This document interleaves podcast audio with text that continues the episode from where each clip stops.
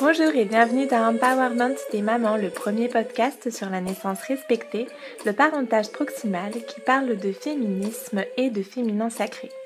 Je suis Christelle Carder, doula et créatrice de Karma Mama. Dans ce podcast, des femmes inspirantes échangent sur leur chemin de maternité et sur leur travail autour des thématiques du maternage proximal, du bien-être et de l'accompagnement des futures et des jeunes mamans. On y partage nos ressources pour plus de sororité et plus d'empowerment entre les mamans. Si vous voulez soutenir les valeurs de Karma Mama et ce podcast, le meilleur moyen pour cela est de le partager autour de vous et sur vos réseaux et de vous y abonner sur la plateforme de votre choix. Dans l'épisode de cette semaine, je ne reçois pas d'invité, mais je reviens avec vous sur mon expérience de naissance à domicile, à la fois en tant que maman et en tant que doula. Je vais vous parler du cheminement vers ce choix d'accouchement, de l'intimité et de la confiance, et de survie de l'espèce. Installez-vous confortablement car c'est un épisode bien long et préparez-vous à une belle plongée dans ces expériences toujours puissantes que sont les naissances. C'est parti Alors on se retrouve pour un nouvel épisode de podcast euh, où je vais être à nouveau en solo. En fait, euh, je sais pas ce qui s'est passé, mais en juin, bon, je pense que j'étais un petit peu moins dispo aussi pour euh, relancer les gens, appeler les gens, euh, mes, futurs invités de podcast. Mais aussi, je sais pas, je crois qu'en juin, tout le monde avait un planning hyper chargé parce que d'habitude, les, invités, euh, quand je leur propose, me disent ok, puis on se donne un rendez-vous dans les 10 jours. Et là, c'était à chaque fois ok, bah en juillet, ok, bah fin août, ok, enfin l'été quoi. L'été qui commence et du coup, euh, beaucoup moins de disponibilité pour tout le monde. Donc, bah, on va voir. J'espère que ça vous va comme ça pour l'instant avec euh, juste moi qui vous parle.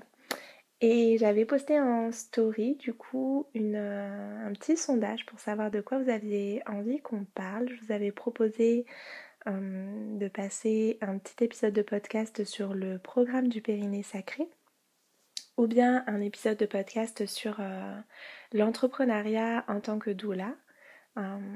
Et la dernière proposition c'était l'accouchement à domicile.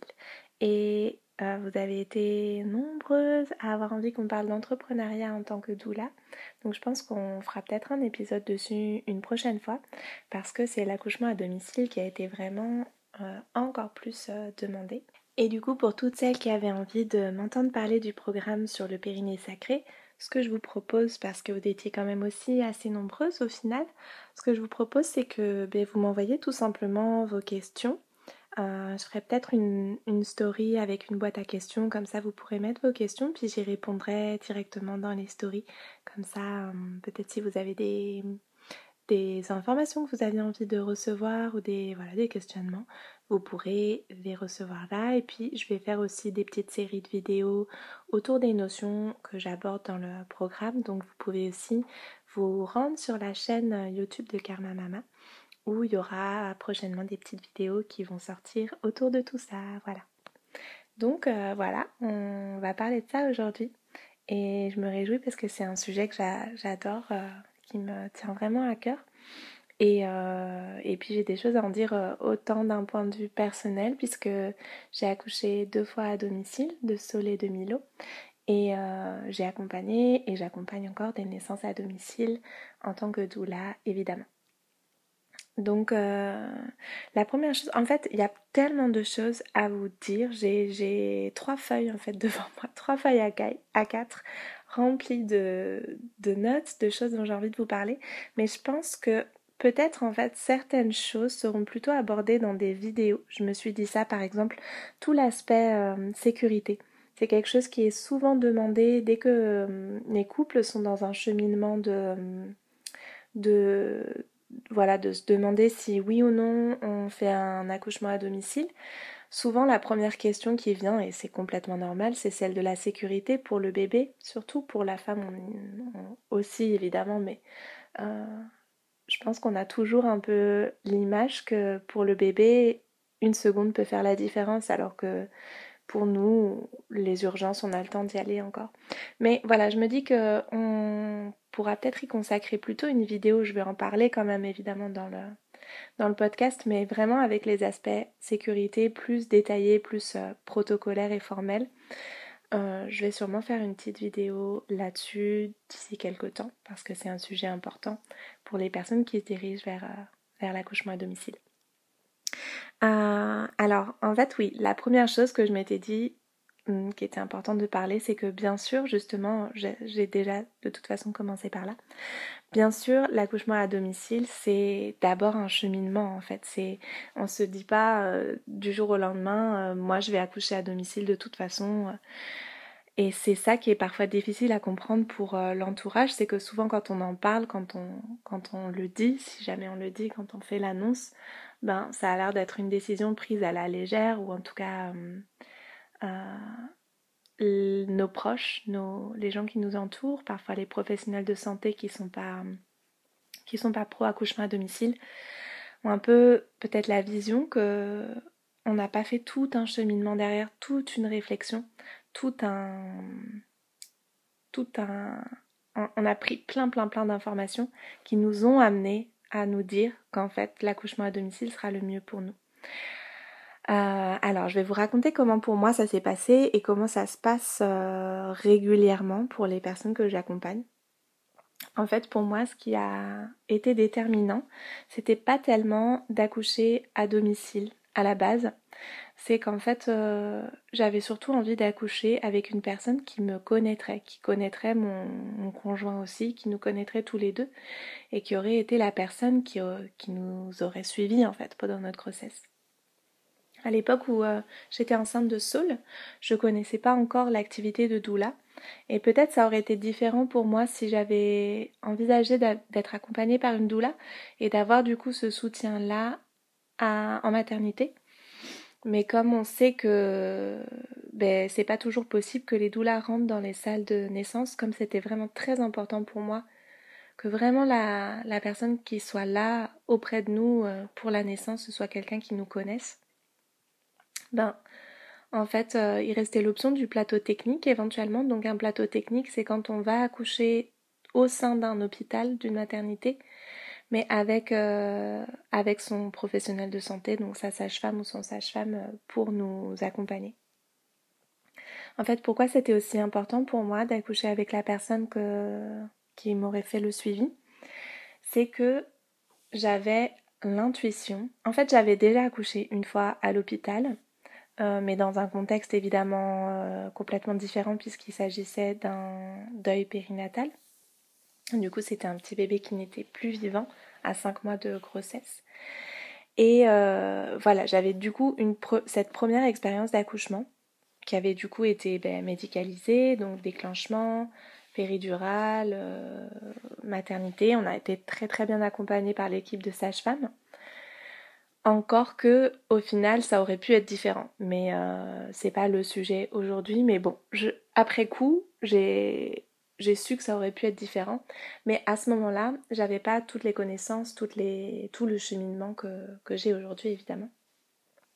Et quand j'ai été à nouveau enceinte de Saul, je me suis pas au début posé la question de est-ce que j'accouche à l'hôpital ou, ou, ailleurs. Mais pour moi, par contre, euh, le suivi était vraiment important. La, la, le choix de ma sage-femme a été vraiment important. J'ai changé de sage-femme pour cette deuxième grossesse. Euh, voilà, j'ai vraiment choisi avec soin les professionnels qui m'ont entourée. Et ça a été, je pense, la première décision importante et qui a mené vers euh, finalement l'accouchement à domicile. Et il se trouve que quand même, il y avait une petite... Je, pense que on a toujours des petites intuitions comme ça qui nous amènent à faire les, bonnes rencontres en fait, ou à, ou à faire des bons choix en amont pour des décisions qu'on n'a pas encore prises en fait. C'est-à-dire que on m'a recommandé différentes sages-femmes et euh, intuitivement, donc en fait, elle faisait certaines de la sophrologie, certaines faisaient euh, euh, de l'aptonomie, enfin avec vraiment des approches différentes. Et mon choix de sage-femme, c'est posé sur une sage-femme qui faisait les accouchements à domicile en fait, même si moi j'avais pas projeté ça à la base et qui était assez, enfin qui était pas la plus proche géographiquement. Mais je sais pas, j'ai décidé d'aller voir cette sage-femme là. Et puis le courant est bien passé, j'ai aimé ses consultations, j'ai aimé sa façon de, de faire le suivi médical en fait tout simplement. Je l'ai aimé elle aussi. Je, me sentais bien avec elle, je la trouvais chouette, elle était, elle était ouais, tout ce que je pouvais attendre d'une bonne sage-femme. Et puis le temps a passé euh, et on a commencé à beaucoup se documenter sur, euh, sur la naissance, sur la grossesse d'abord, parce que pour moi c'était important de, de vivre cette grossesse différemment, plus en conscience, de comprendre ce qui se passait vraiment dans mon corps et dans mon mental aussi. Et puis pour gérer un petit peu toutes les angoisses que je pouvais avoir, ou toutes les, ouais, toutes les difficultés qui étaient liées à, ma première grossesse. Euh, et puis qui sont en fait inhérentes aussi à, toute grossesse au final, parce que, parce que j'avais aussi finalement... Bon, j'étais quand même plus insouciante pour la première, toute première grossesse, mais il y avait aussi beaucoup de choses qui changeaient, mon énergie qui était très différente, beaucoup de choses à accepter qui n'étaient pas hum, faciles à accepter, notamment autour du corps en fait, parce que moi à cette époque-là, je travaillais comme euh, dans l'agriculture, dans le maraîchage, et euh, du coup j'utilisais vraiment mon corps, ma force physique pour travailler, et c'était très difficile pour moi de renoncer à, faire, à être dans l'effort en fait, enfin à ça venait toucher à quelque chose de mon identité, de devoir ralentir le rythme, de devoir euh, demander de l'aide pour faire les choses physiques. Euh, il y avait aussi un petit côté peut-être lié à mon, à mon côté féministe, de me dire que j'ai pas besoin de, de quelqu'un de, plus fort que moi, que je suis assez forte en fait. Mais quand on est enceinte, on a quand même des limites physiques, tout simplement parce que notre corps fait un travail de folie en interne et que du coup, ben, toute la force extérieure, elle est, euh, plus aussi présente. Et euh, voilà, donc pour, m'accompagner dans tous ces dans toutes ces transformations, dans tout ce que j'avais à gérer euh, sur des plans hum, psychiques, sur le plan mental aussi, sur le plan physique, j'ai commencé à faire beaucoup de yoga et beaucoup de méditation, c'est-à-dire que j'en faisais quotidiennement. J'allais un cours de yoga et euh, j'avais des. Je faisais des méditations en fait. Euh, je m'étais pris des différentes choses pour me préparer, pour euh, m'accompagner dans la grossesse d'abord.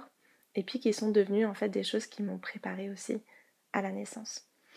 Et en fait, plus je cheminais là-dedans, dans toutes ces, découvertes autour de la naissance, plus je me rendais compte que le processus de naissance demandait quand même euh, beaucoup de confiance dans les personnes qui allaient être autour de nous et aussi beaucoup d'intimité.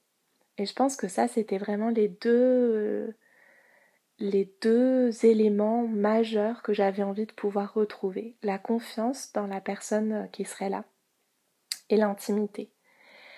Et pour moi, ça, ça venait dans la relation en fait. Donc déjà, il y aurait mon conjoint, donc forcément, il y aurait quelque chose de confiance et d'intimité puisque ben, on est en confiance ensemble et puis on est intime.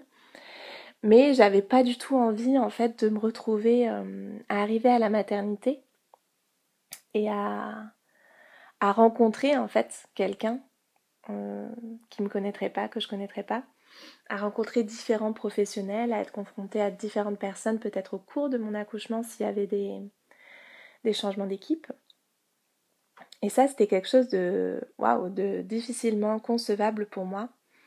Parce que, euh, oui, voilà, encore une fois, parce que je trouvais que, que c'était important d'être en confiance et en sécurité. Et encore là, j'avais pas toutes les connaissances que j'ai aujourd'hui et qui me font me dire que mon intuition me guidait vraiment, vraiment bien parce que, évidemment, la confiance et l'intimité, ce sont euh, bah, les deux sentiments qui vont venir nous faire faire, nous faire créer dans notre corps l'ocytocine, cette fameuse euh, hormone de l'accouchement, qui est aussi l'hormone du bien-être et de l'amour, de l'attachement, mais qui est en fait euh, mécaniquement l'hormone qui est le moteur en fait de notre accouchement, de notre utérus, des contractions, c'est l'ocytocine qui va venir euh, faire contracter et contracter efficacement notre utérus. Donc en fait, plus on va être euh, gavé d'ocytocine, donc en confiance, dans l'intimité, dans un sentiment de sécurité, et bien plus notre accouchement va être euh, rapide, efficace, au sens qu'on appelle des contractions efficaces. C'est quand ben, les contractions nous permettent vraiment de dilater notre utérus. Donc en fait, en privilégiant le sentiment de confiance et d'intimité sans le savoir.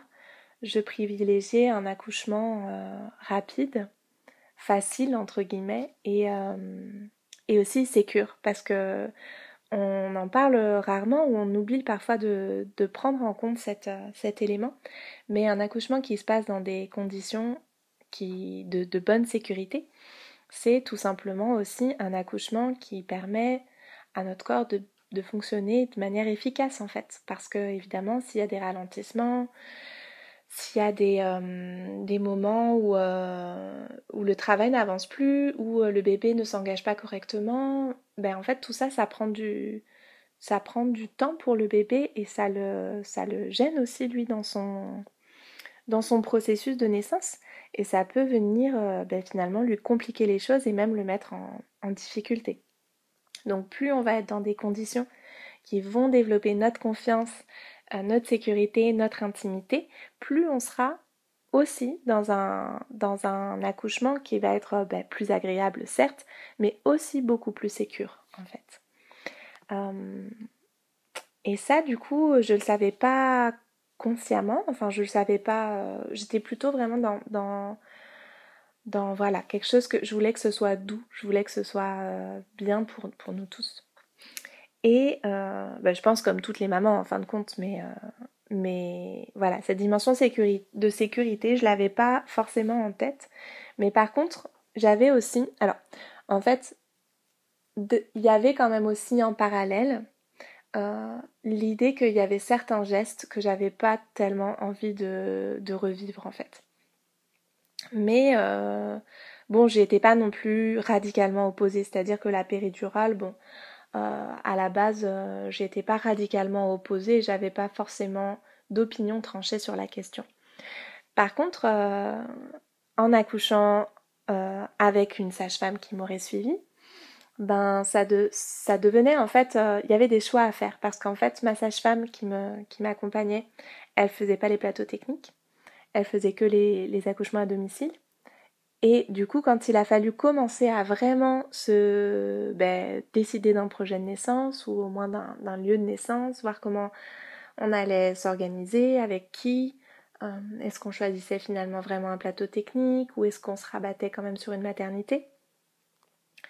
Ben, En fait, euh, l'option, elle était entre la maternité euh, classique où j'avais déjà accouché du coup une première fois où j'avais bien aimé les sages-femmes, ou enfin voilà, je, bon, c'était quand même dur en fait. Quand on a eu des, mm, des visites à la maternité quand j'étais enceinte, c'était quand même dur de me retrouver dans ces couloirs, d'être euh, au même endroit où on avait été dans des conditions vraiment difficiles.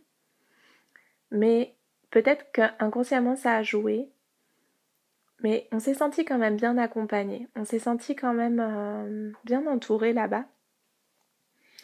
Donc je sais pas si ça a joué tellement dans notre décision.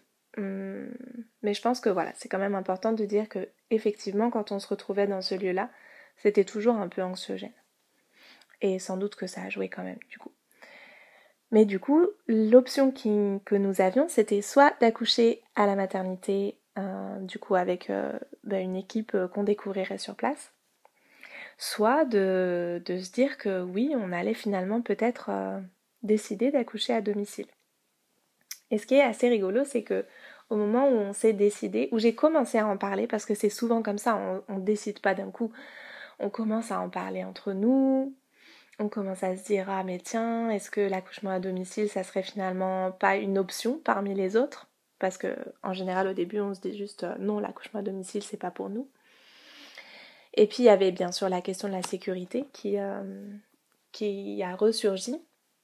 Souvent quand les femmes proposent euh, l'accouchement à domicile, quand elles commencent à en parler en tout cas, c'est qu'elles ont déjà beaucoup d'informations sur la naissance, qu'elles ont déjà beaucoup réfléchi aux gestes, au protocole médical euh, aux gestes qu'elles n'ont pas envie de recevoir, aux, euh, comment dire, aux circonstances, aux situations, aux conditions d'accouchement qu'elles n'ont pas envie de vivre. Et que du coup, elles se sont déjà dit, elles ont déjà mis un pied finalement dans l'accouchement à domicile. Et euh, on en parle à nos conjoints. Et nos conjoints nous ramènent toujours à la sécurité, ce qui est complètement légitime et normal, et ce qui vient en fait nous re-questionner et reformuler un projet de naissance encore plus, euh, ben, plus précis et avec des, principes de réalité sur ok donc on invente, différents scénarios, qu'est-ce qui va se passer s'il se passe ça, qu'est-ce qui va se passer s'il se passe ça? Et, euh, finalement ce que je trouve super euh, beau dans ce cheminement-là, qui a été le mien et qui est en général celui de toutes les femmes que j'ai pu accompagner dans ces cheminements vers les accouchements à domicile, c'est que le père est aussi beaucoup plus investi à la fois au moment de la naissance, ça on va y revenir, mais aussi finalement dans le projet de naissance. Parce que d'une certaine manière, euh, quand une maman fait par exemple un choix d'accouchement physiologique en maternité, bah, qu'elle euh, décide elle de pas prendre la péridurale, qu'elle décide elle de pas avoir d'épisiotomie, qu'elle décide elle de de comment dire de pas recevoir euh, d'ocytocine de synthèse par exemple. Euh, bon, on pourrait citer tout un tas de protocoles, mais voilà. Qu'une maman décide de pas avoir tous ces gestes-là en maternité, elle peut en informer son conjoint, mais d'une certaine manière, son conjoint, ben, il n'a pas forcément euh, quelque part, il a. Qu'est-ce qu'il peut dire? Il, il, va pas dire bah, si tu dois avoir une péridurale ou si tu dois avoir euh, des touchés vaginaux ou si tu dois avoir de l'ocytocine de synthèse. Quelque part, le compagnon, il suit un petit peu ce qui se passe. Et du coup, il n'est pas nécessairement euh, très impliqué, même si on en a discuté avec lui, voilà, il donne son accord, mais il n'a pas forcément d'objection parce que bah, c'est le corps de sa compagne qui va être euh, touché, impacté. Et, euh, et voilà, il peut avoir des souhaits, il peut par exemple désirer que, son bébé euh, ben, ne soit pas, ne naisse pas avec, avec une injection de péridurale, mais si sa femme veut une péridurale, ben, il ne pourra pas forcément. Enfin voilà, il va pas s'y opposer, j'imagine. Mais dans l'accouchement à domicile, c'est très différent parce que là, le papa, il devient au centre aussi de cette décision et de ce projet de naissance. Parce que si lui refuse, euh, comment dire, il faut qu'il soit vraiment d'accord en fait. Un accouchement à domicile, ça peut pas se faire sans l'accord du papa. Parce que tout simplement, euh, les femmes ne se sentiraient pas suffisamment en confiance, ne se sentiraient pas suffisamment euh, soutenues et donc, et donc fortes, puissantes, dans une intimité positive pour accoucher à domicile. Donc quand il y a un accouchement à domicile, le papa est forcément beaucoup plus partie prenante. Il a lui aussi, du coup, fait un cheminement, réfléchi réellement au pour et au contre. Alors souvent ils disent moi je fais confiance à ma compagne, je la suis dans ce qu'elle fait, mais en réalité ce qui s'est passé en interne, c'est qu'il y a eu des discussions, c'est qu'il y a eu euh, vraiment des, des échanges autour de qu'est-ce que c'est la péridurale, qu'est-ce que ça implique, qu'est-ce que c'est un accouchement en maternité, qu'est-ce que ça implique, qu'est-ce qu'impliquent les protocoles hospitaliers, qu'est-ce que ça ajoute comme sécurité d'accoucher à domicile, qu'est-ce que ça en enlève peut-être? Et ben, tout ce cheminement-là, Bon, donc du coup, euh, j'ai été interrompue et j'étais en train de vous dire, il me semble que euh, les papas sont du coup beaucoup plus impliqués dans le projet de naissance. Alors, euh, ils sont beaucoup plus impliqués dans la prise de décision. Dans certaines... Euh, ben, en fait, du coup, ils participent à la prise de décision, comme je disais. À côté de ça, les femmes se préparent aussi beaucoup plus en général. Parce qu'on sait qu'on va pas avoir accès à la péridurale, parce qu'on sait qu'on n'aura pas d'épisiotomie, parce qu'on sait que voilà, on n'aura pas les ressources extérieures qui sont proposées en maternité. Et du coup, on va venir renforcer, renforcer le plus possible nos ressources intérieures. Et nos compagnons sont en fait euh, un peu les, garants de, de, comment dire, en fait, ils vont être ceux qui vont nous ramener à nos ressources intérieures. Nos compagnons, notre sage-femme, va vraiment, vont vraiment être les personnes qui vont nous ramener à nos ressources intérieures. Donc en général, eh bien, ils sont aussi euh, impliqués de cette façon-là. au sens où ils savent qu'on fait une préparation spécifique. Voilà, donc moi par exemple, euh, bah, Benjamin, il savait que je faisais beaucoup beaucoup de yoga, il savait que je faisais de l'auto-hypnose, il savait que je faisais de la méditation. Euh, il savait, il connaissait les différentes phases de l'accouchement aussi, on en avait parlé. Bon, il a, il a, on a été quand même surpris évidemment au moment de la naissance et, ça ne, ça n'enlève rien à, à, la découverte et à, et oui, à cette espèce d'excitation et de stress et euh, de questionnement et de doute qu'on ressent au moment de la naissance. Mais ils sont quand même plus impliqués, je trouve. Et puis, euh, on va reparler de l'implication des papas après, mais déjà voilà, ne serait-ce que dans le cheminement, je trouve qu'ils sont souvent plus impliqués. Et puis aussi, euh, ils voient nécessairement au moins deux fois la sage-femme qui va faire l'accouchement à domicile parce que euh, ben, souvent les sages-femmes le demandent, c'est important, elles savent que, c'est important que, le père soit, vraiment ok et que le père les connaisse aussi, que ce soit pas ben, la surprise quoi, euh, la rencontre, le moment de la naissance. Et donc euh, voilà, ça, ça vient créer une relation aussi entre le, le papa et la sage-femme. Et puis en tant que doula, et eh ben évidemment, moi je rencontre aussi les papas qui, seront présents, euh, qui seront là, enfin qui deviennent papa en fait tout simplement. Donc c'est aussi vachement chouette pour moi en tant que doula quand il y a des accouchements à domicile parce que je sais que je vais voir les papas. Déjà souvent ce qui se passe, c'est qu'en fait euh, quand je rencontre les mamans avant qu'elles soient euh, dans la décision de l'accouchement à domicile, qu'elles sont encore dans le cheminement, ben souvent en fait elles me disent euh, Ah oui, mais je pense que mon compagnon sera pas d'accord. Et du coup, ben, souvent, je leur, propose qu'on fasse un, rendez-vous à trois pour euh, discuter en fait euh, qu'est-ce que c'est l'accouchement à domicile, comment ça, comment ça se passe, les aspects, les questions de sécurité. Et, et ensuite, ben, ça c'est s'ils n'ont pas encore rencontré de sage-femme, évidemment, sinon ils en parlent plutôt avec leur sage-femme. Et on discute aussi de quel sera le rôle euh, de la doula, quel sera mon rôle auprès de, auprès de la famille, auprès du papa, auprès des aînés éventuellement, et auprès de la maman. Et du coup, c'est toujours, euh, c'est toujours des, beaux moments, quoi. Quand je vois que les couples euh, commencent à s'orienter vers un accouchement à domicile, c'est, c'est vraiment chouette. Et puis à la fois, c'est vraiment chouette, et à la fois, c'est, c'est toujours aussi il y a une part de moi où je sais que dans un accouchement à domicile, d'une certaine manière, je vais être moins demandée.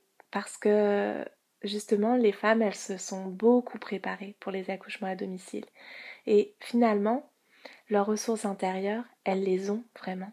Elles ont moins besoin d'être euh, d'être en quelque sorte pendant la naissance parce qu'elles ont déjà fait tellement de travail qu'en fait, il va y avoir certains moments clés, certaines choses dont on aura vraiment parlé, par exemple, euh, pour un couple que j'ai accompagné, on avait beaucoup parlé de la phase de désespérance parce que c'était quelque chose qui faisait assez peur en fait. Euh, je pense à cette maman où euh, c'était son premier bébé, donc il y avait aussi l'inconnu de la naissance. Et on, on avait du coup beaucoup beaucoup parlé de la douleur, de la phase de désespérance, des différents paliers qu'on peut rencontrer au moment de la naissance. Et du coup, quand elle a été dans ce moment-là, dans la phase de désespérance, ce que Karine la sage-femme appelle aussi le sommet du vortex, et qu'on a monté, monté, monté, monté, et qu'on est tout en haut de la montagne, et qu'on se dit, oh là là, est-ce que je vais, est-ce que je vais y arriver?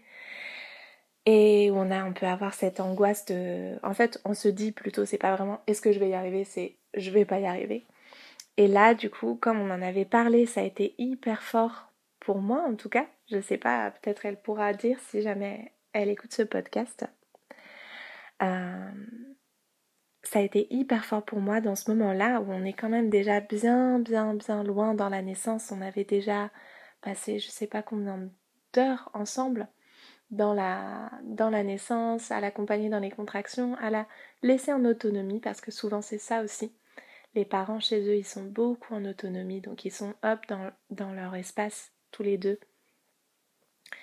Et nous, avec la sage-femme, eh ben, on vient quand il y a besoin, en fait, quand, on entend que, que le travail s'intensifie et qu'on se dit, ah, peut-être on va aller quand même jeter un petit coup d'œil, voir comment ça se passe. Quand la maman nous appelle, bien sûr, ou le papa.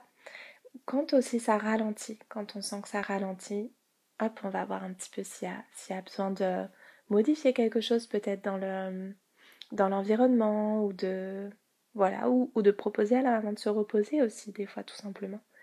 On profite de ce temps de, de pause pour euh, recharger les batteries. Et avec cette maman du coup qui était dans sa phase de désespérance, c'était hyper beau de, en quelques mots, pour moi en tout cas, lui rappeler, voilà, on y est, là, ça y est, ça y est, c'est le moment où tu dois te connecter à ce dont on avait parlé, où tu dois te faire confiance, tu vas y arriver. C'est, le moment où tu dois croire en toi. Parce que c'est ça en fait la foi aussi, c'est, c'est les moments où on doute, euh, où on n'a on n'a pas la preuve qu'on va y arriver.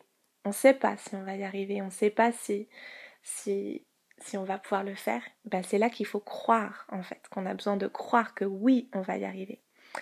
Et c'est souvent dans ce moment de la phase de désespérance qu'on a besoin vraiment qu'on entre en contact visuel avec euh, notre sage-femme, notre doula, pour qu'elle nous dise oui, tu vas y arriver, oui, tu peux le faire, oui, tu es en train de le faire et oui, ton bébé il va naître.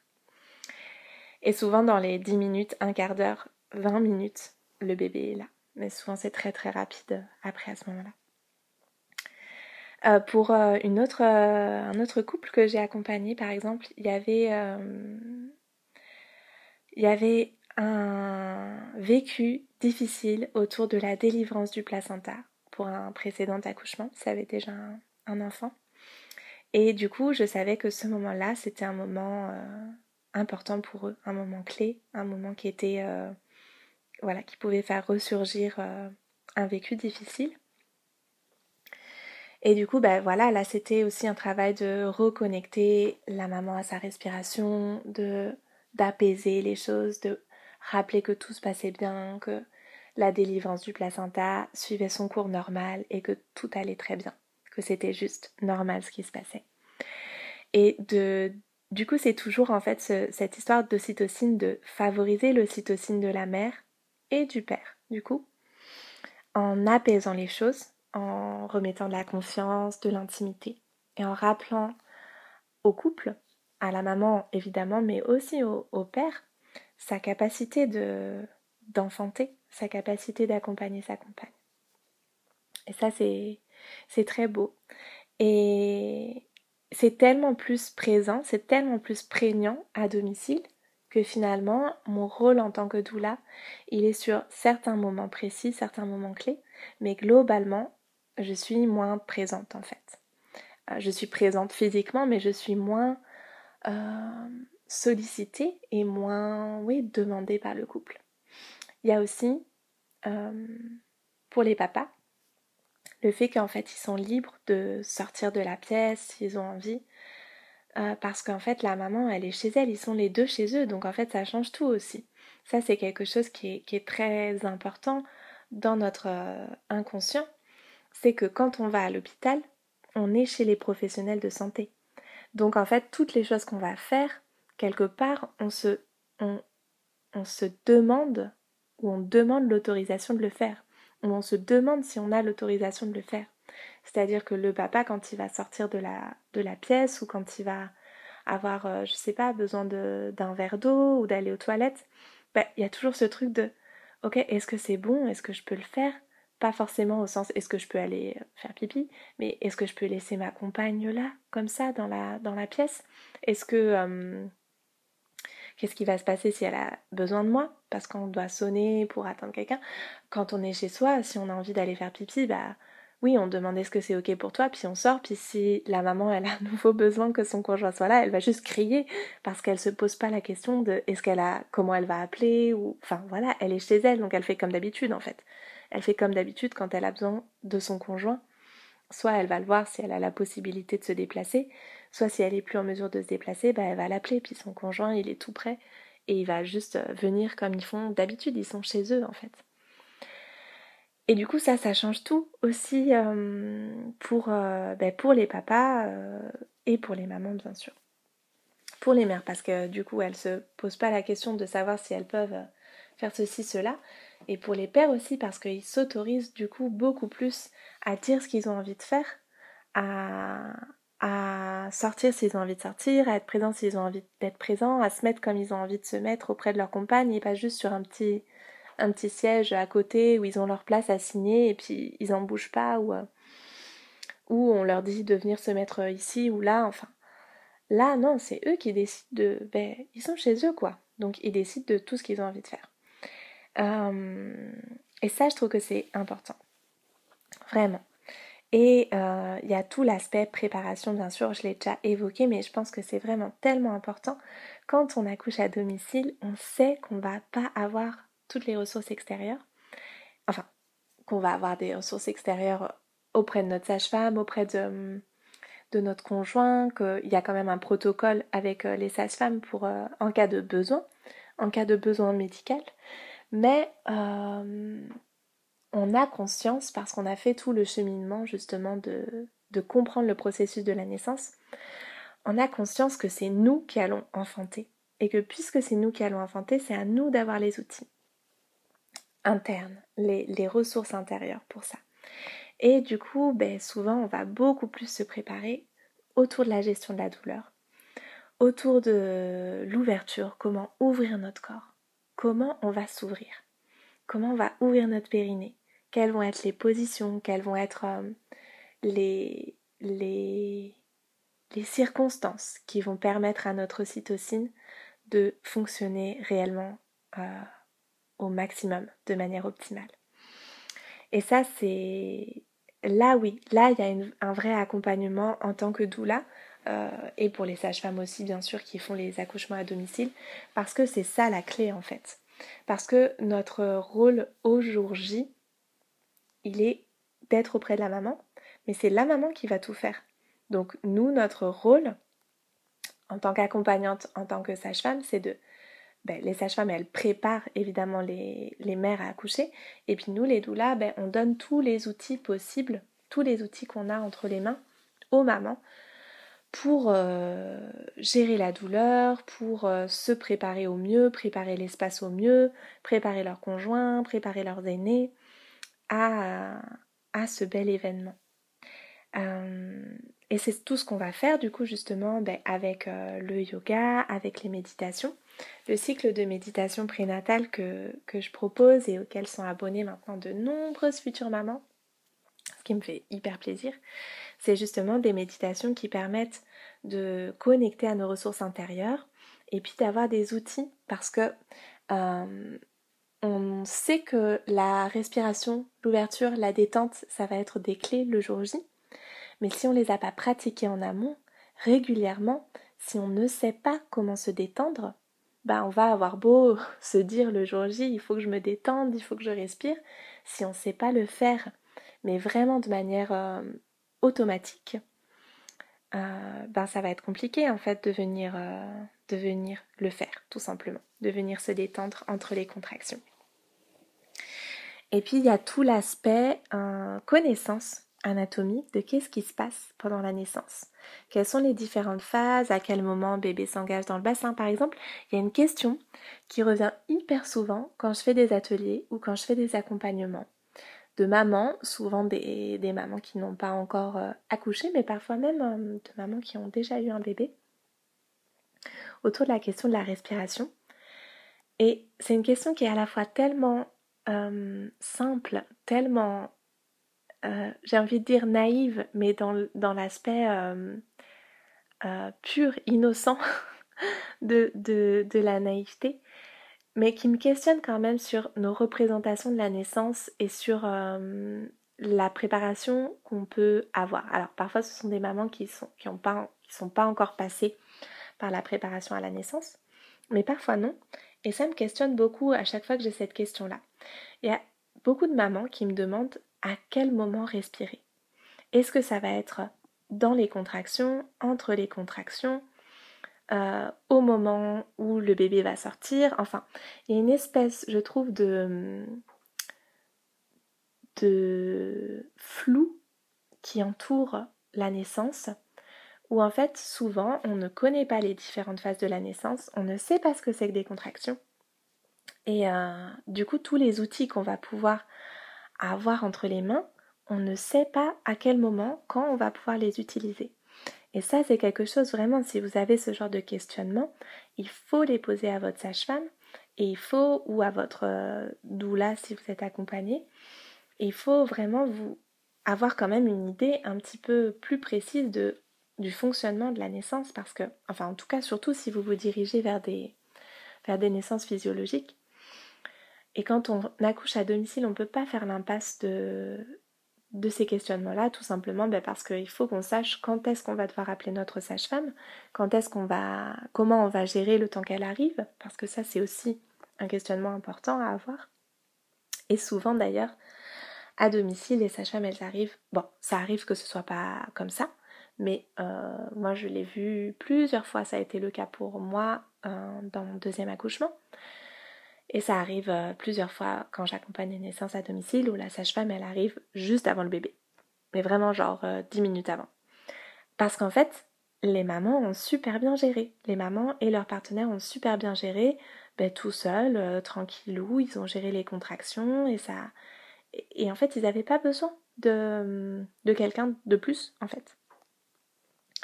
Moi, ce qui s'est passé pour moi, j'ai sur le blog, j'ai fait le récit de la naissance de Saul et le récit de la naissance de Milo. Mais je vais vous raconter euh, brièvement comme ça, de ce point de vue-là, par rapport à l'arrivée de la sage-femme. Quand euh, ma sage-femme s'appelle Sylvie, quand Sylvie est arrivée pour euh, Saul, on avait déjà eu des échanges téléphoniques, elle savait que j'étais en travail, elle, elle, elle avait perçu que j'étais pas encore dans un travail très très engagé, très très intense. Du coup, on se tenait au courant. Et euh, quand ça s'est intensifié, je l'ai, je rappelé. C'est mon conjoint d'ailleurs qui l'a rappelé parce que moi je pouvais plus trop appeler. Et elle est venue du coup euh, ben, rapidement. Et en fait, quand elle est arrivée, du coup, ben, quand les... de ce point de vue-là, c'est comme à la maternité, quand la sage-femme arrive, une des premières choses qu'elle fait, c'est d'examiner le col de l'utérus pour savoir euh, où ça en est, au niveau de la dilatation. Mais euh, ben, elle voyait bien, en fait, juste à mon état, que j'étais déjà quand même là, vraiment dans un travail engagé. D'ailleurs, c'est pour ça qu'elle euh, qu'elle qu'elle était venue, enfin voilà, qu'elle a fait le déplacement. Et du coup, euh, moi, à ce stade-là, j'étais en travail depuis, je pense, 6 euh, heures. Ça faisait à peu près 6 heures que j'avais des contractions. Mais ça s'était quand même beaucoup, beaucoup intensifié depuis 2 heures. Depuis 2 heures, c'était vraiment euh, waouh. Et j'avais un sentiment de... Voilà, j'étais vraiment sur une autre planète. C'était complètement fou ce que je vivais. Et j'étais hyper connectée à euh, toutes les méditations que j'avais faites. Et notamment à mon lieu secret. À voilà, cet espace ressource. Je l'avais vraiment, vraiment en tête. Et en fait, curieusement, c'est pas euh, c'est pas l'image réelle que j'avais de, de ce lieu-là, mais c'est le sentiment. Ce sentiment, il m'habitait très très fort. J'avais pas d'image réelle qui me revenait comme je faisais pendant les visualisations, mais j'avais ce sentiment très fort de, euh, cet espace-là mental. Et quand ma sage-femme est arrivée, ben, comme quand on arrive à la maternité, on se demande nécessairement à quel moment de la dilatation on en est. Donc la dilatation c'est de 0 à 10. Et en général, on se dit, bon, bah, si je suis euh, à 2, c'est que j'ai encore beaucoup, beaucoup, beaucoup d'heures de travail. Et si je suis euh, à 8, bon, bah, on sait que ça va être. Euh, ça va être. on est déjà dans, dans le marathon bien engagé, quoi, bien avancé. Et souvent, du coup, c'est la question où est-ce qu'on en est de la dilatation? Et en fait, moi, je m'étais dit, bon, là, Sylvie, elle arrive, si je suis à 5, c'est bien parce que je peux vivre encore, euh, encore une fois ce que je viens de vivre. Si je suis à la moitié, c'est cool. Je vais, je vais avoir les ressources pour vivre encore ça. Et ce qu'il faut savoir de la dilatation, c'est qu'en général, quand même, plus ça avance et plus c'est intense. Donc, euh, entre 2 et 4 par exemple, on va pas avoir les mêmes euh, sensations que entre 8 et 10. Et en fait, ma sage-femme est arrivée, j'avais pas encore rompu la poche des os. Ma sage-femme est arrivée, elle m'a examinée et en fait j'étais à dilatation complète. Ce qui signifie que ma préparation à la naissance, il ne s'agit pas de dire j'étais super forte, j'ai super bien géré. Non, c'est que j'avais une préparation à la naissance hyper béton qui m'a permis de traverser toute la phase de dilatation sans avoir le sentiment de souffrir, sans avoir le sentiment de sentir une douleur. Tout ce temps-là, je me disais, c'est ok, ça va. Les contractions sont intenses, mais ça va. J'ai pas, j'ai pas mal en fait. Je peux pas dire que j'ai ressenti de douleur. Et euh, donc ma sage-femme m'examine, on est super contente, la dilatation est, finie, du coup maintenant ça va être l'engagement dans le bassin qui va se passer et euh, ben voilà la suite, euh, l'arrivée de, bébé est, quand même pas si loin du coup on se dit quoi. Alors Milo, il, Saul, il est né à 8 heures. 8 heures, j'ai un doute sur les minutes, je suis nulle pour retenir les chiffres. Euh, peut-être 8h20, je crois que c'est 8h20. Et ma sage-femme, elle est arrivée à 6h30. Donc il y a eu encore quand même deux heures après, après ça, après la dilatation complète. J'ai senti vraiment Saul s'engager dans le bassin. C'était une sensation complètement euh, ouf. Franchement, il n'y a pas d'autre mot. C'était complètement ouf parce que j'avais l'impression que j'avais vraiment comme un, cube qui me, qui me descendait dans le bassin. J'ai senti en fait ses os euh, contre mes os je pense au moment où il a tourné et où il s'est engagé. Et ça, c'était hyper. Euh, waouh, c'était hyper. Euh, je sais pas, j'ai jamais senti d'autres sensations comme celle-là, de sentir Saul tourner dans mon bassin, c'était ouf. Et après ça, ça a vraiment été euh, le moment où il était sur mon périnée. Oh waouh, là c'était. Ouais, là vraiment j'ai commencé à, à avoir mal à avoir peur, à trouver que c'était long, à me demander si j'allais y arriver, comment ça allait se passer, qu'est-ce que... Enfin, vraiment ça a été la phase difficile pour moi de de l'expulsion en fait, la mise au monde vraiment. Alors, j'ai pas souvenir de combien de temps ça a duré. Et quand j'en ai reparlé après à Sylvie, donc ma sage-femme, en lui demandant si vraiment ça avait été long pour elle de son, de son point de vue, de son expérience, elle m'a dit que non, donc c'était que j'étais finalement, on était finalement dans le dans la la normalité, on va dire. Enfin, en tout cas, il n'y avait pas de il avait pas de ralentissement réel. Mais je, je sais qu'en fait, j'avais peur, j'avais vraiment peur des sensations que j'étais en train de ressentir. J'avais beaucoup de résistance sur mon périnée, justement. Tout ce que je travaille avec euh, le programme du périnée sacré qui vient de sortir, c'est pas pour rien, c'est parce que j'ai expérimenté toutes les résistances qu'il peut y avoir, enfin pas toutes, mais en tout cas toutes celles que moi j'avais, et l'impact que ça a sur la naissance où là j'étais mais Bon, j'étais fatiguée, certes, parce que j'avais du coup ben, entre 6 et 8 heures de travail derrière moi.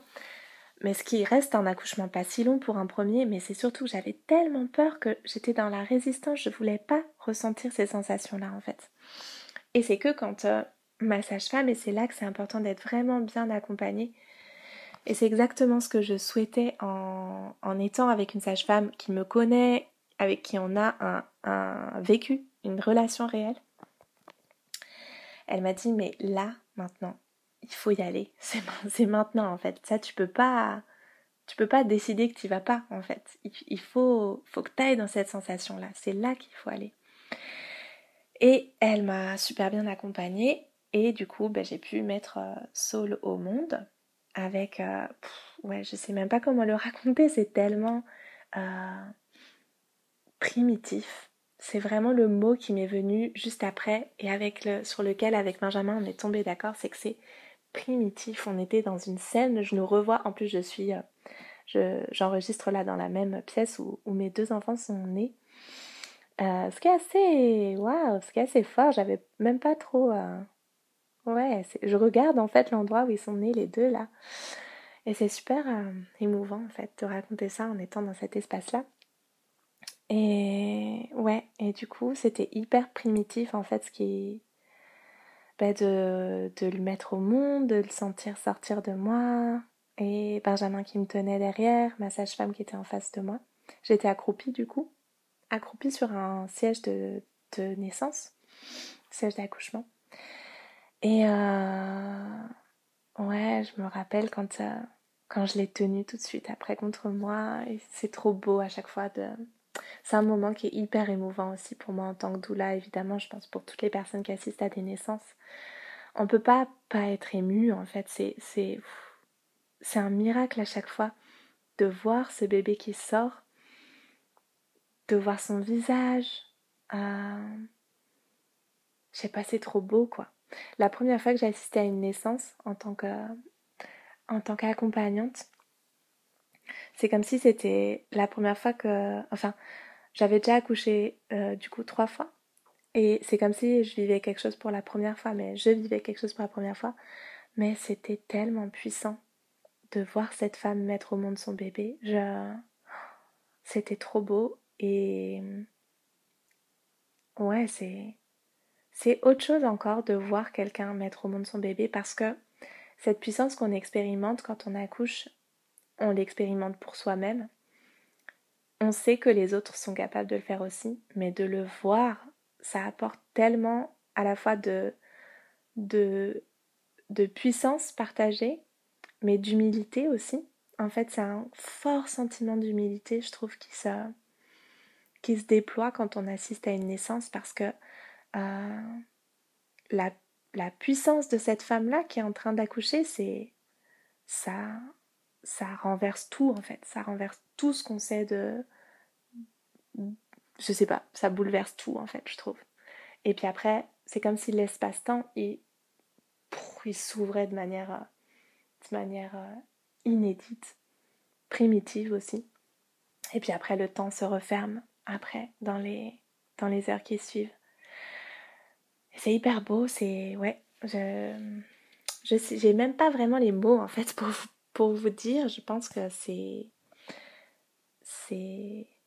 Hyper puissant et il se passe aussi en fait euh, des choses dans notre corps quand on accompagne une femme qui accouche. Euh, moi par exemple pour ces premières naissances dont je vous parle là, qui était la première fois où je voyais vraiment euh, un bébé sortir du vagin de sa mère en fait, j'avais des montées de lait. J'allaitais encore Milo à cette époque. Milo avait 8 mois. J'avais des montées de lait, mais j'avais tellement d'ocytocine, il y avait tellement d'ocytocine dans l'air ambiant, dans, tout ce qui se dégageait de ce qu'on était en train de vivre, que j'avais des montées de lait de folie en fait. J'avais les seins, mais c'était du, du béton et je, je coulais, coulais, coulais. C'était complètement fou. Et en fait, j'en ai tiré la conclusion que c'est c'est pas pour rien en fait cette ocytocine là dont nous aussi on est on est gorgé en fait quand on accompagne euh, une naissance c'est que ben, évidemment la mère elle a euh, son ocytocine qui travaille pour euh, mettre au monde son bébé et pour développer ce magnifique sentiment d'attachement dont notre survie dépend faut pas l'oublier hein, c'est pas juste même si c'est très beau, c'est pas juste l'amour maman-bébé, c'est aussi que notre survie, elle dépend de ce sentiment d'attachement-là. Et le fait d'avoir ressenti cette montée d'ocytocine qui s'est manifestée de manière aussi, aussi ben, physique pour moi, ça m'a amené à comprendre vraiment dans mon corps que en tant que personne qui assiste à une naissance, eh bien, on a ce sentiment d'attachement très fort et très particulier qui se développe pour la femme qui vient de mettre au monde son bébé. C'est-à-dire que euh, cette femme-là, la première femme que j'ai vue mettre son bébé au monde, et euh, euh, c'est rigolo parce que j'en ai même jamais parlé, donc si ça se trouve, elle va écouter le podcast et elle va entendre tout ça. j'ai eu pendant quelques heures, quelques jours, une envie de la materner mais qui était complètement ouf. C'est-à-dire que je me faisais trop de soucis intérieurement pour elle, enfin de soucis euh, positifs, mais voilà, j'avais trop envie de la cocooner, de euh, prendre soin d'elle, d'être euh, voilà, dans vraiment dans le maternage en fait. Et ben c'est pas c'est pas pour rien là encore, c'est pas juste moi qui me qui, qui était trop émue, c'est pas ça. Enfin, il y a, y a, de ça évidemment parce que c'était ma première naissance en tant qu'accompagnante, en tant que doula. Mais j'en suis convaincue, c'est aussi lié à ce qui se passe hormonalement dans notre corps et à cette question de survie de l'espèce. C'est-à-dire que de la même manière qu'un nourrisson ne peut pas survivre si sa mère ne le materne pas, sa mère ou euh, le, si c'est pas possible que ce soit la maman, ben, un autre être humain, le papa ou une autre femme. Mais en tout cas, il y a ce besoin de maternage pour nos nourrissons. Mais de la même manière, nos euh, jeunes mamans, elles peuvent pas survivre si elles sont pas maternées. Enfin, pour moi, tout ce qui se passe en termes de, de fonctionnement physiologique de nos corps, ils viennent nous dire quelque chose. Et le fait qu'on ressente, j'en ai parlé après avec euh, ma sage-femme de, tout ce que j'avais vécu physiquement. Et euh, en fait, elle m'a raconté que, que oui, en fait, elle aussi, elle vit des choses dans son corps qui s'apparentent à des symptômes de, d'enfantement, en fait. Quand euh, une femme est en travail auprès d'elle, une femme qu'elle accompagne. Et pour moi, ça s'est vérifié après dans toutes les naissances que j'ai pu accompagner où il y a ce fort sentiment d'avoir envie de materner la maman et où il y a cette connexion physiologique qui se fait, c'est-à-dire que ben, je pourrais raconter différentes anecdotes, mais par exemple pour une autre maman, elle m'avait, euh, enfin son conjoint m'avait envoyé un message à minuit pour me dire qu'il y avait des contractions qui commençaient. Et en fait ce message je l'ai reçu que le lendemain à 8h du matin. Et le truc le plus euh, fou, c'est qu'en fait Enfin, ça c'est pas fou, ça c'est juste euh, la technologie qui nous joue des tours. Mais ce qui est fou, c'est que à 4h du matin, cette nuit-là, je me suis réveillée et c'était impossible de me rendormir. Et c'était encore pas comme quand on a des insomnies, où on est à moitié dans le sommeil, où euh, on essaie de se rendormir. Non, non, c'était, j'étais euh, les yeux mais grands ouverts, je tournais chez moi. J'essayais de prendre un bouquin, mais j'arrivais pas à bouquiner. J'essayais, je suis allée dehors, enfin j'étais euh, dans un état second en fait. Euh, et, je, me disais, mais c'est quand même fou ça. Non, non, non. Et à 8h du matin, mon téléphone euh, bip. Je regarde qu'est-ce que c'est que ce bip? Et c'est un message de, du papa qui m'annonce que des contractions ont commencé et c'était daté de, de minuit la veille. Et en fait, après, en en reparlant avec la maman, les contractions se sont évidemment intensifiées à 4 h du matin. Et ça, je ne sais pas comment l'expliquer. c'est complètement fou pour moi et c'est lié à, à ce qui se passe, à cette confiance, à cette intimité qu'on crée euh, autour de la naissance en fait. Et euh, voilà, je trouve ça fou en fait, je trouve ça complètement fou.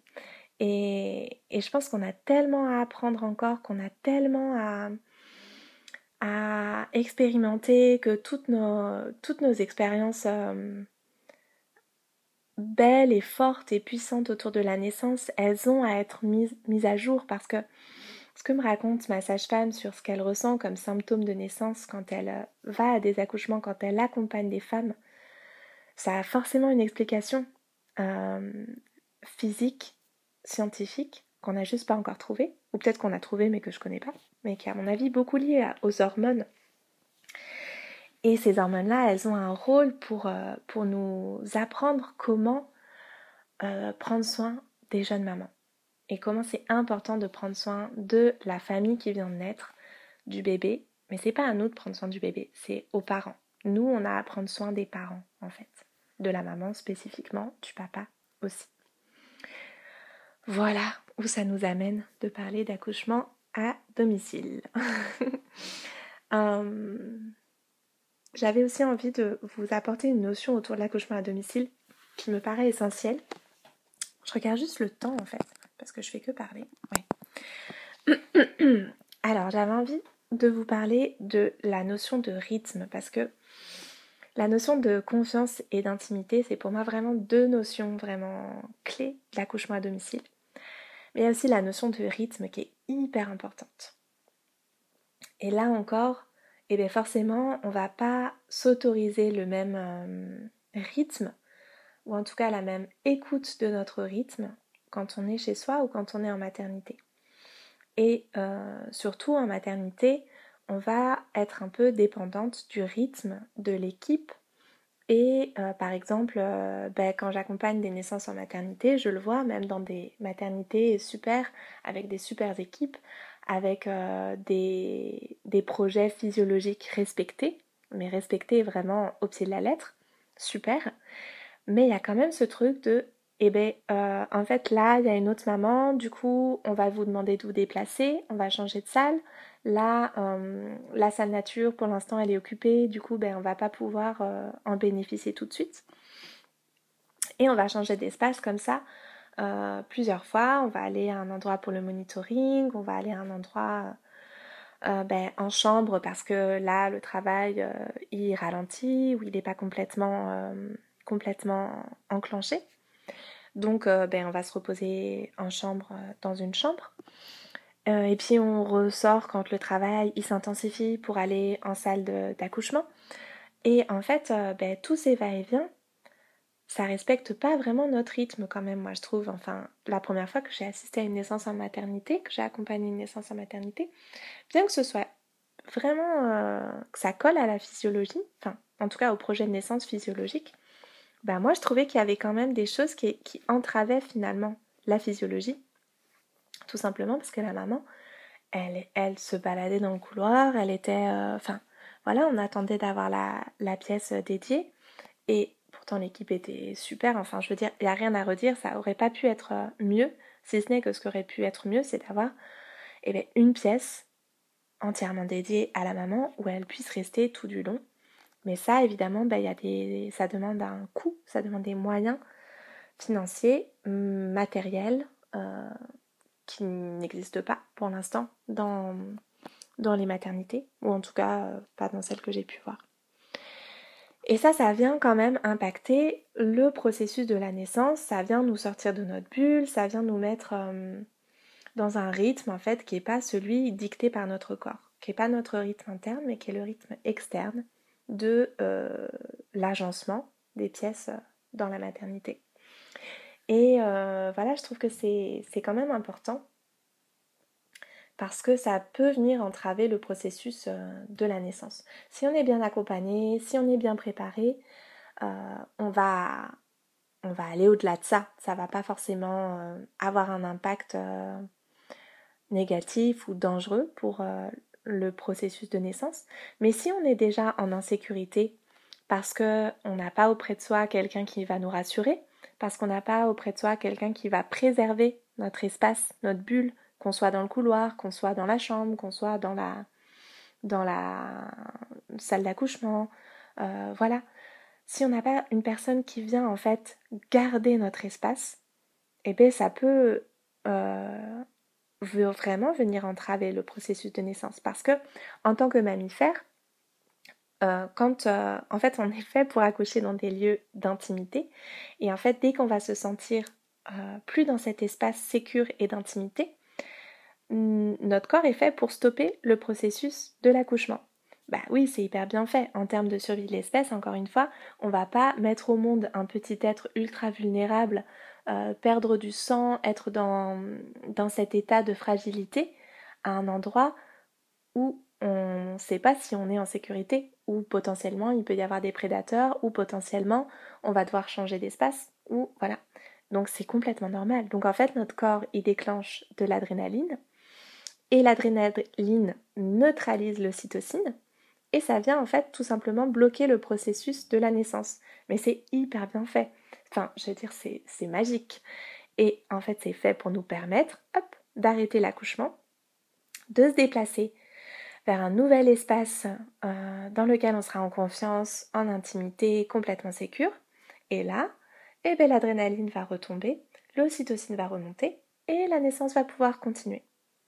Enfin, c'est quand même... Euh, qu'est-ce qu'on a inventé de mieux comme... Euh, qu'est-ce qu'on a inventé de mieux que les hormones en fait? Je ne sais pas. Et d'ailleurs, c'est même pas nous qui les avons inventés.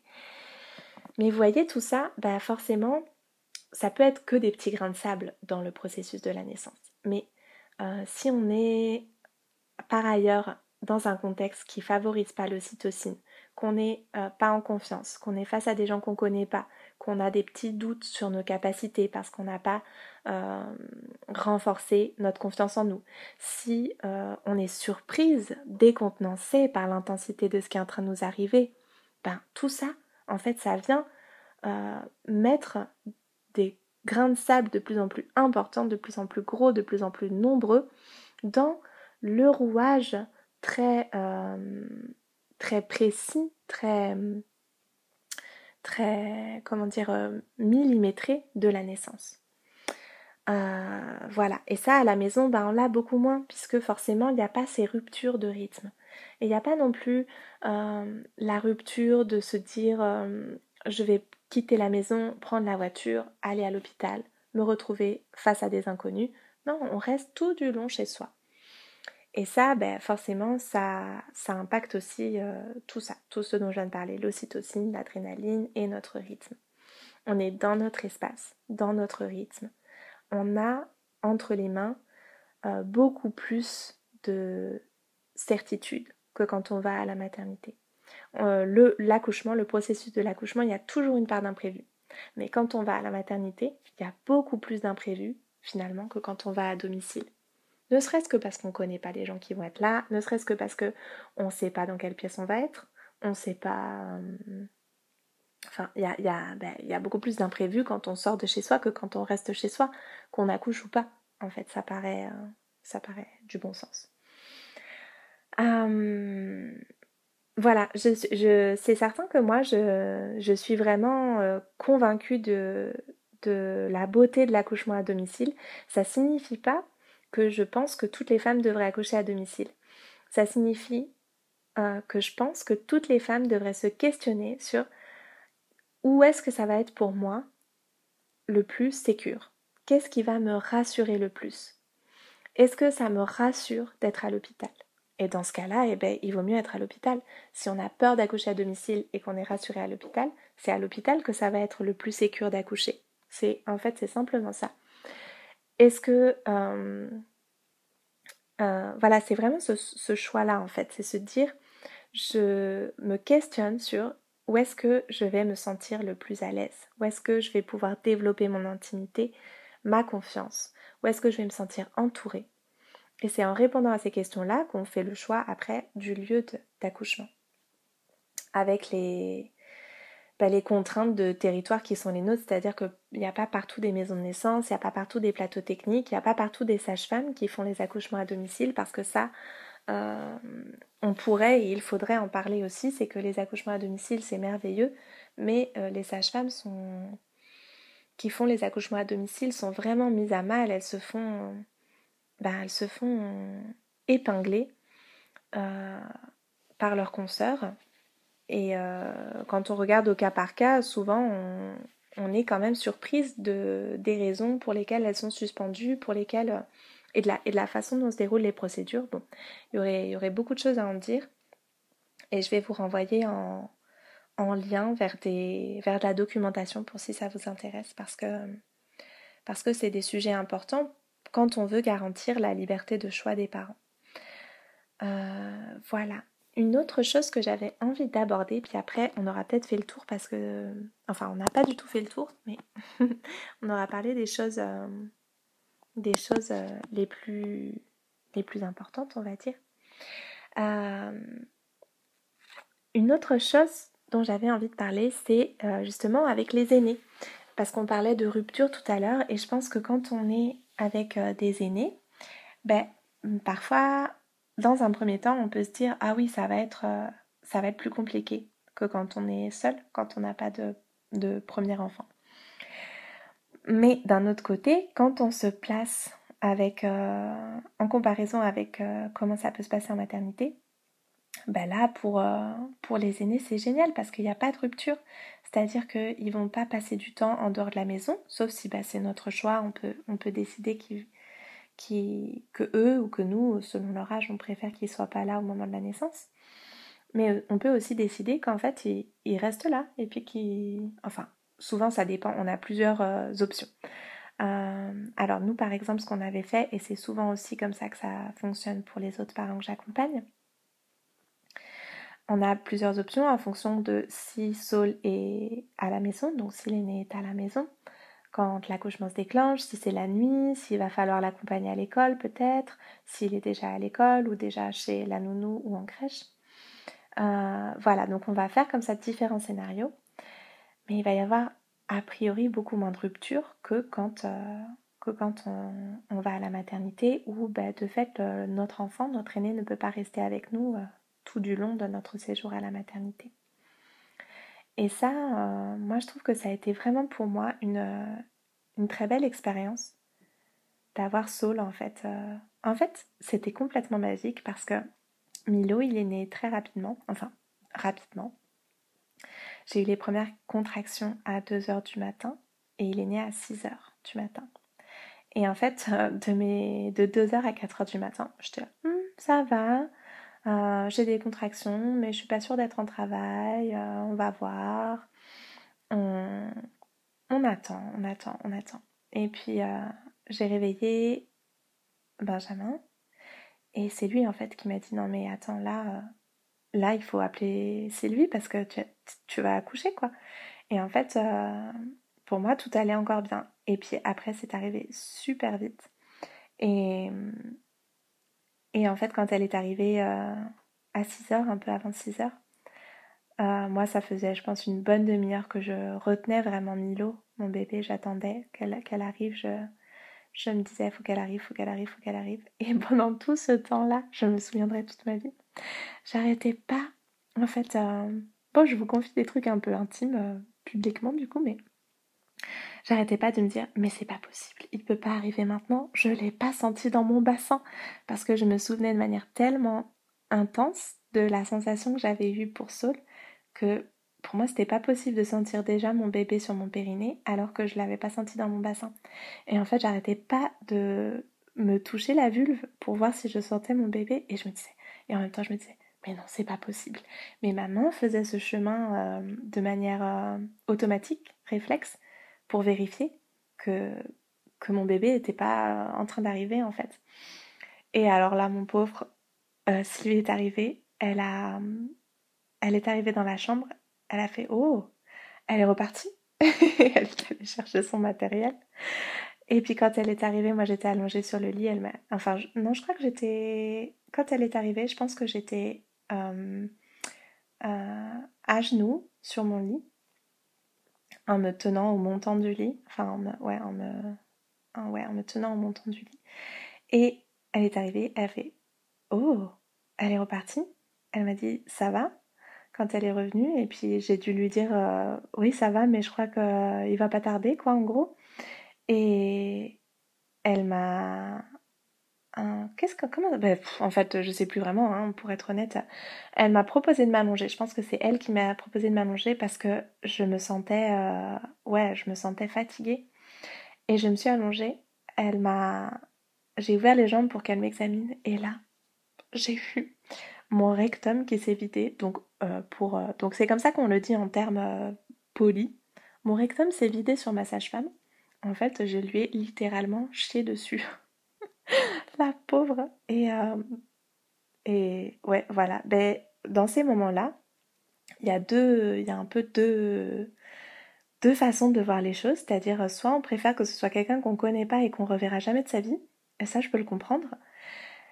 Et soit on est content que ce soit une sage-femme qui nous a déjà examiné plein de fois, qui nous a déjà vu mettre au monde notre bébé, qui nous a déjà vu pleurer quand on racontait des trucs euh, tristes qui nous étaient arrivés, avec qui on a déjà pris euh, des, des, pique-niques ou fait des... Enfin voilà, quelqu'un qu'on connaît qui est, qui est notre sage-femme en fait.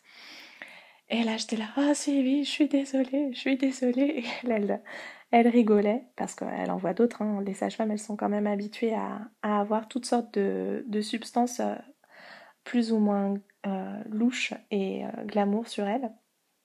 Et en fait, bon, je pense qu'elle n'en avait pas tant que ça sur elle, mais, euh, mais voilà, c'était assez épique et rigolo. Et, et en fait, bah, c'était, c'était Milo qui avait vidé mon rectum en. La poche des os s'est rompue deux secondes après, et Milo est né cinq minutes après, quoi. Voilà, Et euh, ouais, c'était encore une, une, super belle naissance. Il est né de manière hyper volcanique. J'ai vraiment cette image-là.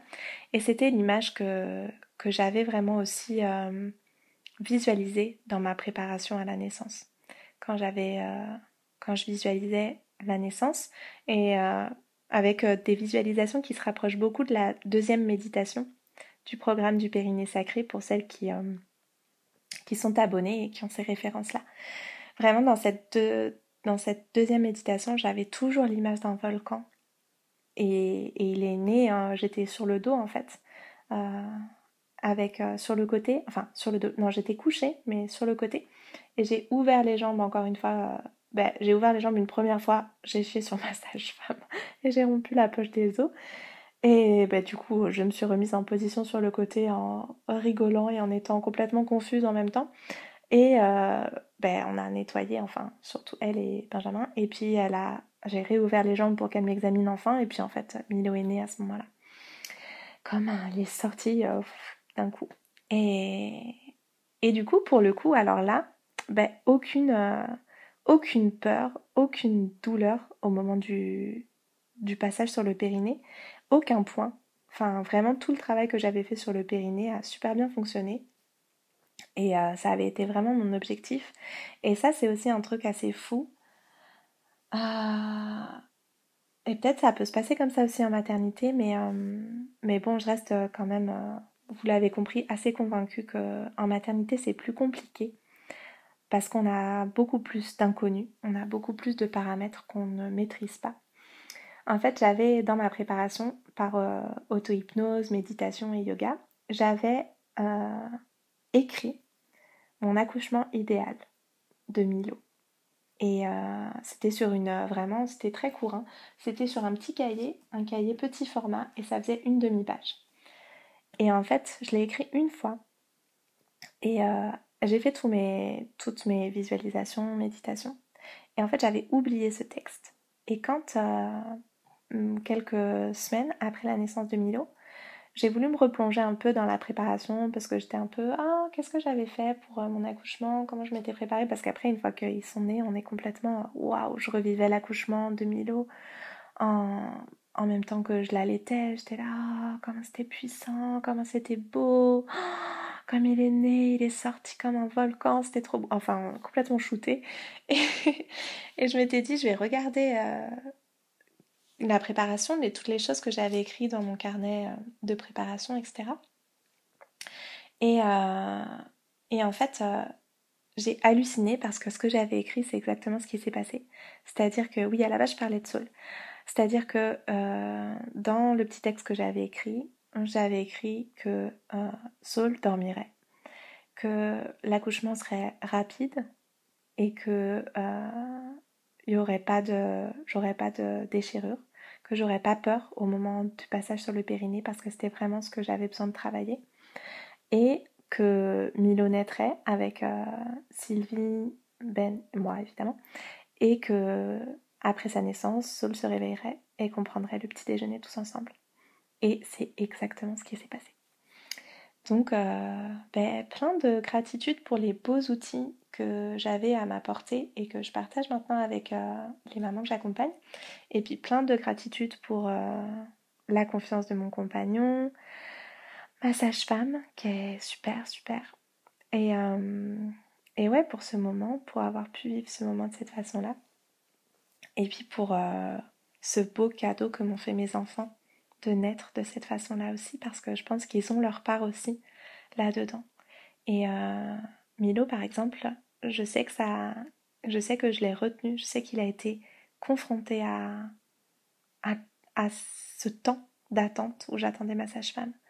Et, euh, et ça, par exemple, voilà, c'est un peu une résistance que j'avais encore parce que finalement, j'aurais pu euh, le mettre au monde euh, sans attendre ma sage-femme, mais j'avais peur encore. Ben, on a toujours des peurs hein, sur lesquelles travailler, donc donc voilà, Milo, il a été confronté à ça. Saul, c'était la résistance du périnée. Et Milo, comme euh, c'est rigolo parce que comme il a... Milo, c'est une grossesse surprise. Et du coup, il est arrivé plus tôt que ce qu'on imaginait. On voulait un deuxième enfant assez rapproché, mais il est arrivé quelques mois plus tôt.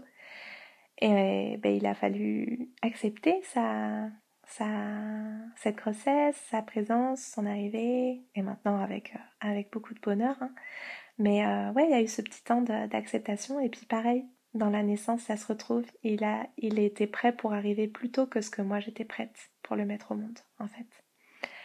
Et euh, voilà, c'est beau de voir aussi ça. Et puis ça fait partie du coup de, de nos identités, de notre fondement. Donc il ne faudra pas que je m'étonne plus tard s'il est beaucoup plus prêt que moi à quitter la maison, à tous ces genres de choses que, que je me dis. Voilà.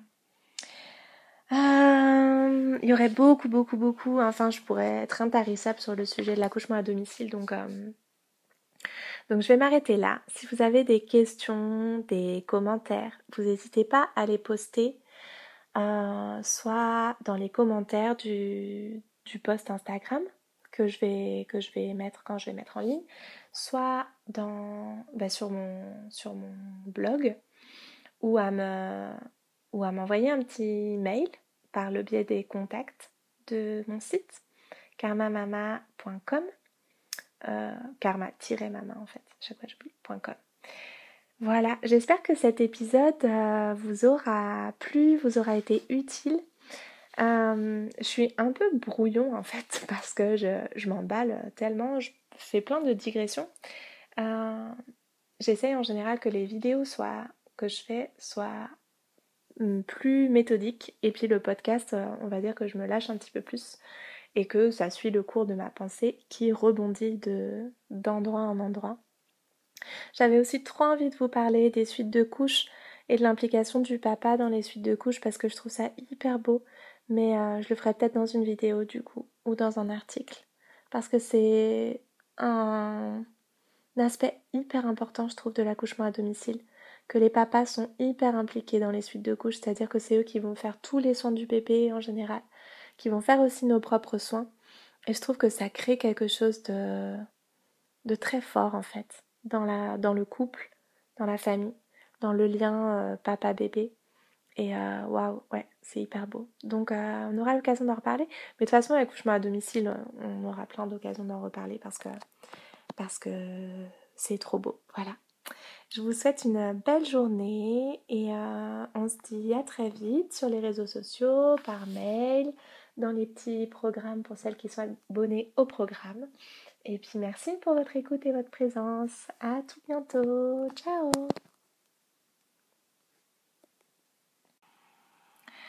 Voilà, cet épisode touche à sa fin. Vous pouvez retrouver les notes du podcast sur le site karma-mama.com rubrique podcast et pourquoi pas y découvrir également toutes les ressources gratuites que je partage, l'accompagnement en ligne ainsi que mes méditations prénatales. N'oubliez pas de vous abonner avant de partir si l'épisode vous a plu. Merci pour votre écoute et je vous dis à très vite sur les réseaux sociaux. Prenez bien soin de vous.